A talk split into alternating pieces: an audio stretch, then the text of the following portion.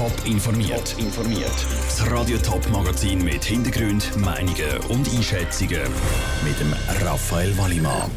Wie Suchtexperten das Bundesgerichtsurteil zu IV-Renten für Suchtkranke beurteilen und was in der Winterthur Altstadt kurz vor dem Start der Musikfestwoche noch alles muss gemacht werden, das sind Themen im Top informiert. Gut ein Viertel von allen Schweizerinnen und Schweizer raucht. Jeder 30. ist alkoholabhängig und jeder 100. ist süchtig nach Cannabis. Das zeigen Zahlen vom Bundesamt für Statistik. Das Bundesgericht hat jetzt ein Leiturteil über Suchtkranke gefällt. Sie können künftig eine IV-Rente beziehen. Das, weil eine Sucht gleich angeschaut wird wie eine psychische Krankheit.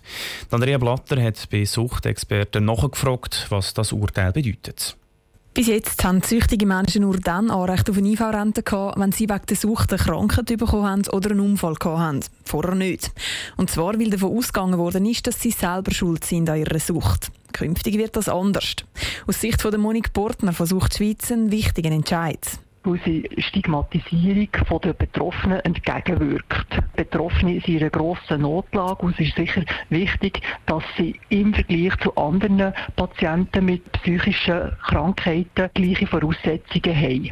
Dass die Vorurteile gegenüber Süchtigen abgebaut werden, ist ein erster wichtiger Punkt, sagt auch der Roger Meder, Geschäftsführer der Praxis Suchtmedizin Schweiz. Da muss es nämlich grundsätzlich ein Umdenken geben dass man von dem Abstinenzparadigma ein wegkommt. So quasi ein guter Mensch ist, wer abstinent ist und ein schlechter Mensch ist halt süchtig. Die meisten Menschen konsumieren in irgendeiner Form eine Substanz, die süchtig kann machen oder haben das Verhalten, das süchtig kann machen Sagen jetzt das Rauchen, Trinken oder auch eine Handy- oder Spielsucht.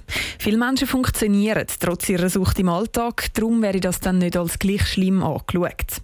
Wenn die süchtigen Menschen eine Rente bekommen kann sie die IV dazu verpflichten, dass sie in eine Therapie gehen müssen. Und das ist schlussendlich nochmal ein Vorteil, auch in finanzieller Hinsicht, sagt Roger Meder.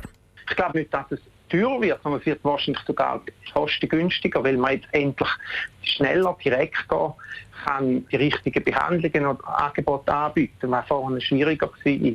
Ob die süchtigen Menschen in eine Therapie müssen oder nicht, das wird im Einzelfall entschieden. Bürgerliche Gesundheitspolitiker haben darum Angst, dass die, die keine Therapie machen, künftig keinen Grund mehr haben, um probieren, aus ihrer Sucht rauszukommen. Politiker von der linken Seite hoffen aber, dass es schlussendlich gleich mehr Menschen gibt, die es dank IV schaffen, um den Weg aus der Sucht herauszufinden. Der Beitrag von Andrea Blatter. Aktuell sind es gut 200.000 Menschen in der Schweiz, die IV beziehen. Gut die Hälfte davon wegen psychischer Krankheiten.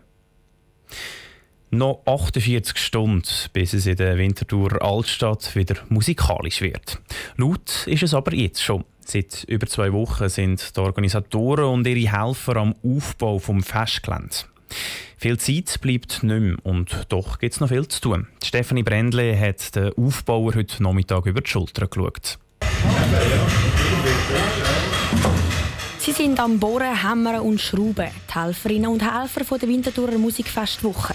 In der Steibergasse ist bis jetzt das grobe Gerüst der grossen Bühne aufgebaut und auch bei der Schlemmerei am Kielenplatz fällt es noch am einen oder anderen.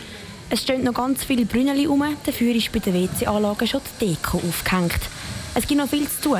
Dem ist sich Laura Bösiger, Co-Geschäftsleiterin der Winterthurer Musikfestwoche, bewusst. Unsere Baustelle ist sicher so, dass jetzt recht wild zu und her geht. Am Montag, gerade vom Festival, ist immer der Zeitpunkt, wo alle verschiedenen OKs von unserem freiwilligen OK auf Platz kommen.